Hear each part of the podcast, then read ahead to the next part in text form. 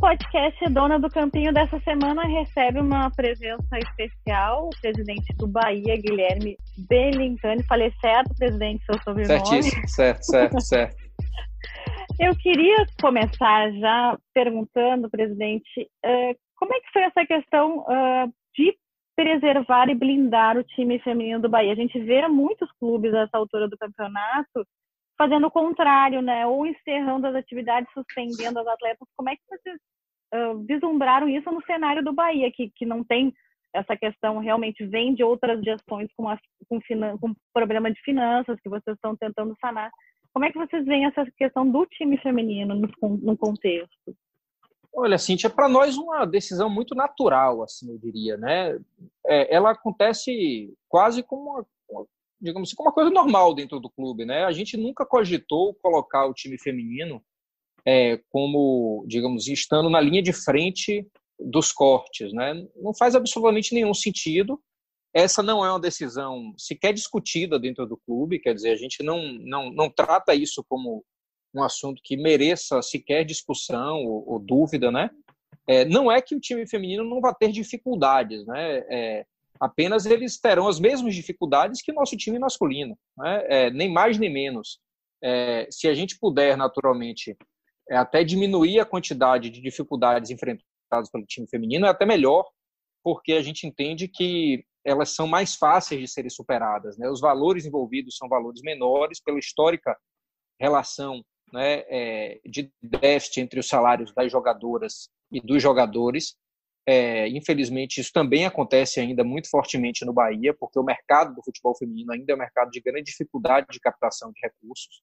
A gente desloca recursos captados do futebol masculino para o feminino, é, e naturalmente a gente repete aqui ainda uma, um grande, uma grande lacuna é, é, é que encontra-se no futebol brasileiro, no futebol como um todo ainda, mundial, que é o déficit entre remuneração do feminino e do masculino, que ainda é muito significativo. Naturalmente, eu, eu encaro isso com algum grau de naturalidade, porque o futebol feminino ainda tem que evoluir muito sob o vista econômico, né, é, lutar muito pelo seu espaço, mas, por outro lado, eu acho que o déficit é muito maior do que deveria ser. A diferença é muito maior do que deveria ser. Ela já deveria, deveria estar reduzida, e falo isso também, inclusive, ao Bahia, como autocrítica aqui do nosso trabalho. Né? Mas é, nunca passou por nossa cabeça sequer foi discutido um corte no futebol é, feminino, de jeito nenhum. A gente entende que isso está dentro da cultura do clube, está dentro da, da, das nossas dos princípios e metas que a gente estabeleceu. E, naturalmente, qualquer dificuldade que a gente tenha com o futebol feminino, ela, ele será inerente à própria circunstância, mas ele não será maior do que o que a gente tem com o futebol masculino, por exemplo, em termos de corte, de jeito nenhum. E essa questão também de vocês terem rompido a parceria com o Zaca, já lançado um projeto próprio já em, no meio do ano passado, isso também foi um sinal uh, de que vocês uh, pretendem uh, não investir forte, mas ter um cuidado né, com a modalidade no clube? Ah, sim, sim. A gente pode interpretar isso muito claramente assim como um, uma decisão, é, uma decisão muito grande do clube, né, de planejamento assim, né? Quando a gente fez a parceria com o Lusaka, um clube que a gente tem o maior respeito assim, mas a gente queria entender um pouco como é que funciona, né, o mercado do futebol feminino, organizar organizar um, e participar de uma competição é, do futebol feminino. A gente entendeu isso, o Lusaka sabia que era uma parceria provisória, né, foi uma coisa bem bem né, é, discutida entre nós. E assim que a gente conseguiu amadurecer um pouco, a gente internalizou é, as profissionais que trabalhavam já no projeto, passaram a ser jogadores contratados pelo próprio Bahia e ampliamos muito isso. Né? Para a gente, uma dor muito grande assim no ano de 2020, pelo que a gente vinha investindo no futebol feminino, não só em contratação, mas é, iniciando, a gente estava muito perto de iniciar a, a, construção do alojamento feminino dentro do centro de treinamento, um campo praticamente de uso exclusivo pelas meninas aqui para o treino, né? é, a gente estava avançando bastante é, no espaço é, das jogadoras dentro do nosso CT, do nosso novo CT que a gente inaugurado agora em janeiro, né? Então, assim, um ano que a gente estava apostando muito, inclusive na subida da, da, da Série B para a Série A do futebol feminino, né? Algo que a gente quer muito dentro do clube, algo que a gente considera muito relevante. É, ano passado foi dolorido, mas a gente entendia que era o primeiro ano né, do nosso trabalho esse ano a gente está apostando muito e eu ainda acredito que possa vir esse acesso. É, com a seriedade que a gente vem tratando o trabalho, né? Então, é, mas foi foi bom assim ir para um projeto próprio, mas é uma pena que esse projeto próprio ele tenha sido um pouco interrompido, digamos assim, é, na sua sequência com a pandemia, né? Mas daqui a pouco a gente está de volta e quem planta boas sementes vai colher bons frutos, eu tenho certeza disso. Você vislumbra um planejamento de que, o, o, de alguma forma, alguma ação o futebol feminino pode ser sustentável por si próprio, não sempre se, ba se basear no masculino para sobreviver? Sim, sim. Eu acho que esse é, um, esse é um, essa é uma conquista necessária, né? A gente planeja isso tudo dentro do clube, o que a gente chama aqui de unidade de negócio, né? A gente tem um conceito de gestão dentro do Bahia, que é o conceito de unidade de negócio, que é alocar custos e receitas dentro de grupos específicos, de projetos específicos, né? E hoje o projeto do futebol feminino, ele é um projeto que ele é deficitário, mas a gente entende que é, ele tem condição sim de ser superavitário, de dar, de dar, de sustentar o seu próprio desenvolvimento. Não que isso seja condição, né, Cintia? É importante dizer uhum. isso. É porque as pessoas acham assim, às vezes, ah, o futebol feminino é deficitário, vamos, vamos interromper investimento. Muito pelo contrário, o que a gente está aqui é começando o processo é, querer que o futebol feminino seja superavitário, que ele dê resultado positivo, não significa que isso seja uma condição para ele existir no clube. Né? Muito pelo contrário. A gente entende que tudo é uma etapa. A gente primeiro planta semente, aposta, investe, e depois a gente entende que a, faz parte até de construção da autonomia do projeto, que ele comece a ter mais receitas do que despesa. Mas isso virá no momento certo, na hora certa. Eu acredito demais nisso. A gente já tem hoje é, um, uma patrocinadora exclusiva do futebol feminino, isso é muito positivo. E aqui, sim, tipo, vou dizer assim, o que a gente tem é, via futebol feminino é uma patrocinadora de uma clínica, né, de uma clínica especializada no atendimento a mulheres aqui em Salvador, que é a CAM. Ela, ela, a gente consegue também por meio do futebol feminino reduzir despesas do futebol masculino, né?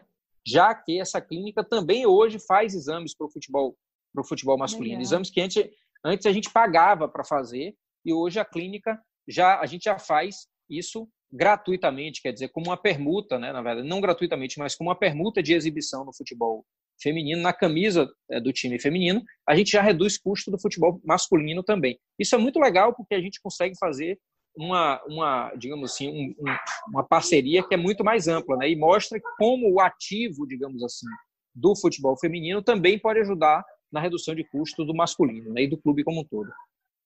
E essa, essa questão uh, até de, de não do feminino não sofrer, uh, os jogadores do masculino encaram com tranquilidade esse processo, eles já estão nessa, nesse espírito do clube de apostar no futebol feminino também. Ah, sim, sim. Ah, ah, eu acho que a, gente consegue fazer a coisa de uma maneira muito equilibrada. Assim. Quando as decisões elas não são pontuais, né, elas elas são fruto de uma cultura corporativa, né, de uma cultura de existência do uhum. clube. Quando o clube tem isso como seu propósito, é, isso vai sendo aceito de uma maneira muito mais natural. Né? Assim, é, o clube que tem um propósito definido, ele, ele, ele faz com que cada jogador, no momento em que chegue aqui, cada novo jogador ou jogadora, é, mas aí indo para a sua pergunta do, do masculino, no caso, né? como é que o jogador do futebol masculino vê isso, essa blindagem, é, ele vê desde o momento que ele chega, né, que o clube tem uma cultura corporativa muito clara, tem um propósito de existência, tem uma linha de defesa é, de determinadas causas, determinados projetos, onde o futebol feminino, inclusive, se inclui, é, que é muito claro, assim. Então, o estranho seria se a gente não fizesse isso, né, de forma como o Bahia vem atuando, os próprios jogadores, inclusive do futebol masculino, talvez cobrassem isso de nós, né? Quer dizer, uhum. então, assim como eles cobram também, olha, não vamos cortar na discussão de corte de salário, de redução de salário, por exemplo, dos jogadores, ele fala, mas não vamos cortar então quem ganha até um salário mínimo e meio, ok, não vamos fazer isso. Quer dizer, esse tipo de blindagem, é, às vezes, é provocado pelo próprio atleta, porque ele vê isso, ele tem uma sintonia, uma sinergia já com o que o clube acredita. Né? Então, é uma questão até de filosofia, né? Essa sensibilidade que vocês têm também, né, Guilherme, de eh, relacionar o esporte com assuntos de questão social, né? É uma, é uma postura do Bahia como um todo, até esse núcleo de ações eh, afirmativas que vocês têm, assim, então é uma postura do clube, né? Sim, a gente chega a uma seguinte conclusão: assim, o futebol nunca pode ser só uma discussão de resultados dentro das quatro linhas, né? Porque eu digo sempre assim, o campeonato só tem lugar para um vencedor. Né? Disputam 20 uhum. equipes, mas só um ganha. E os outros 19 ganharam o quê com aquela história? Então, assim, se a gente resume é, o sucesso a 1 e o insucesso a 19, a gente naturalmente faz um reducionismo do futebol enorme. Assim, né? A gente reduz o futebol a um vencedor e a 19 perdedores. Então é muito mais provável que você esteja entre os perdedores do que entre os vencedores, porque há pouco espaço para os vencedores. Então, assim, como é que a gente vai ser vencedor do futebol, mesmo não sendo sempre um vencedor dentro das quatro linhas? Não que a gente não queira vencer dentro das quatro linhas, a gente quer também, quer demais. Né? A gente busca isso incessantemente. Mas como ser vencedor no futebol, mesmo não sendo vencedor dentro das quatro linhas? E aí é que a gente vê, assim, a gente precisa fazer um clube do qual a torcida se orgulhe, é, a gente precisa ter um, um clube que tenha propósitos, que reconheça a sua história, a sua memória, que tenha uma boa relação com seus ídolos, que consiga projetar o seu futuro, que o pai consiga dar uma camisa para uma criança, para o seu filho de presente e dizer assim: eu estou formando meu filho como eu fui formado, né? E estou formando porque eu acredito, porque ele vai gostar dessa experiência, dessa vivência. Então, planejar a torcida das próximas gerações, ter, ter causas, né? É o que eu digo sempre, ter propósito, saber o que você defende quando veste a camisa do seu clube. Então, você não defende só 11 jogadores dentro das quatro linhas. Você defende uma bandeira, uma filosofia, um sentimento, é um processo que para uns é um processo às vezes de liberdade, para outros é um processo de orgulho, para outros é um processo de autonomia, para outros é um processo de recuperação, né, de sobrevivência, para outros é um processo de uma válvula de escape para alguma coisa, né? Cada um tem o seu, o seu vínculo com o seu clube de algum jeito. Por isso que eu defendo sempre que o que a gente puder trazer de, de, de, de forma muito sólida, franca, sincera, aberta, assim, de, de, de que o clube seja além das quatro linhas, isso vai ser muito legal para o futebol. Né? Eu defendo muito isso. E como uh, ah, para o Bahia é ser visto como um exemplo hoje em dia, né? Claro, é uma questão social, mas também o, o Bahia se tornou o ícone é, de uma luta tanto contra o machismo, contra o racismo, homofobia. Como é para o clube é, se postar assim como uma liderança positiva nessas lutas? Olha, Cíntia, eu sendo bem franco com você, eu preferia que a gente não precisasse disso. Né? É, seria muito melhor que a gente não precisasse ser um clube é, que se posicionasse tanto contra o machismo, a homofobia ou racismo, por exemplo, aqui, né? para dar três exemplos. Porque sinal de que a sociedade não precisaria disso, porque estava avançado o suficiente. Né? Então, assim, eu vejo como uma pena que um clube de futebol precise defender essas bandeiras de forma tão assintosa, né, tão aguda, assim como a gente tem feito. Mas, por outro lado, a gente se orgulha muito de, de ter essa, esse posicionamento. Né? Não só nós, não queremos jamais ser a única voz no futebol, muito pelo contrário. A gente estava fazendo um balanço outro dia que em 2018, agora, há dois anos atrás, é, no, no, Dia Internacional de Combate à Homofobia, apenas três clubes de Série A tinham se posicionado. Né? É, há dois anos atrás. É, hoje, nesse ano, quer dizer, hoje, nesse ano, praticamente virou, salvo engano, foram 16 ou 17 clubes que se posicionaram os clubes de Série A, né? Aí, dois ou três não se posicionaram, ou quatro, não sei o certo. Então, veja como isso se inverteu em, em três anos, né? em dois anos, melhor dizendo. Uhum. Então, a gente se orgulha de, de, fazer parte do princípio dessa história, né? Assim como outros clubes também é, fizeram alguns movimentos importantes, a gente também copia muitas coisas, se agrega a muitos movimentos, né? Não queremos ser a linha de frente disso de jeito nenhum. Quanto mais, quanto mais o Bahia for colocado no, na vala comum, digamos assim, positiva, uhum. né, melhor, sinal de que está tendo muito mais gente falando, né? É muito ruim quando a gente é destacado como um clube que faz isso diferente de todos os outros, porque é sinal de que tem pouca gente fazendo. Mas de, de, de forma mais imediata, assim, dá um orgulho, dá um senso de responsabilidade dá uma visão de que tem muita luta pela frente que a gente está fazendo a nossa parte. E como é que é até essa questão de lançamento de camisas mais populares, né? Como é que fica também esse viés financeiro? Porque o clube também busca sanar suas dívidas, né? Como é que fica esse viés financeiro em termos dessas ações todas, assim, de, de ter de ter um escopo de torcedores mais populares incluídos também, de como ah, isso, torcedor? isso é bem importante, e aí, eu vou te falar assim, não só pelo, pelo posicionamento de inclusão da torcida, né? A gente tinha 14 mil sócios quando eu me tornei presidente, há dois anos e meio atrás, é, e na pré-pandemia agora a gente estava chegando a 45 mil sócios, quer dizer, mais do que triplicamos em dois anos e meio. E o sinal disso é um sinal de, de, de percepção do que nossa torcida é. A gente tinha planos de sócios que não conversavam com a torcida, que não davam vantagens em tamanho suficiente, não entendiam monetariamente como era o poder aquisitivo daquela torcida, né? É, ou a gente tinha, era muito comum a leitura assim, geral de que o torcedor do Bahia não tinha dinheiro para ser sócio do Bahia, né? e que a gente ia viver sempre com plano de sócio de 10 mil pessoas, de 15 mil pessoas. Né?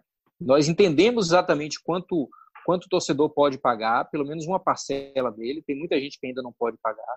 Nós criamos planos como o Bermuda e Camiseta, por exemplo, que é uma expressão de uma música popular aqui da Bahia, que diz na Fonte Nova de Bermuda e Camiseta, Eta uhum. Bahia Porreta.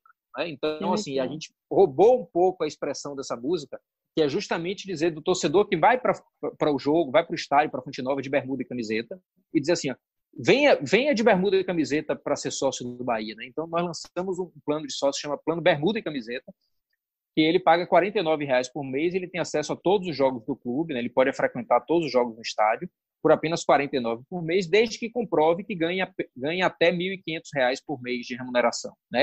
Então, ele comprova a remuneração, tem um protocolo todo de adesão, e se ele confirmar que ganha até R$ 1.500, ele pode aderir ao plano Bermuda Camiseta. Isso, isso foi muito bom para aproximação com a torcida, mas foi também um bom negócio para o clube. Né? Essas pessoas elas não gastavam dinheiro com Bahia e agora gastam dinheiro uhum. com Bahia.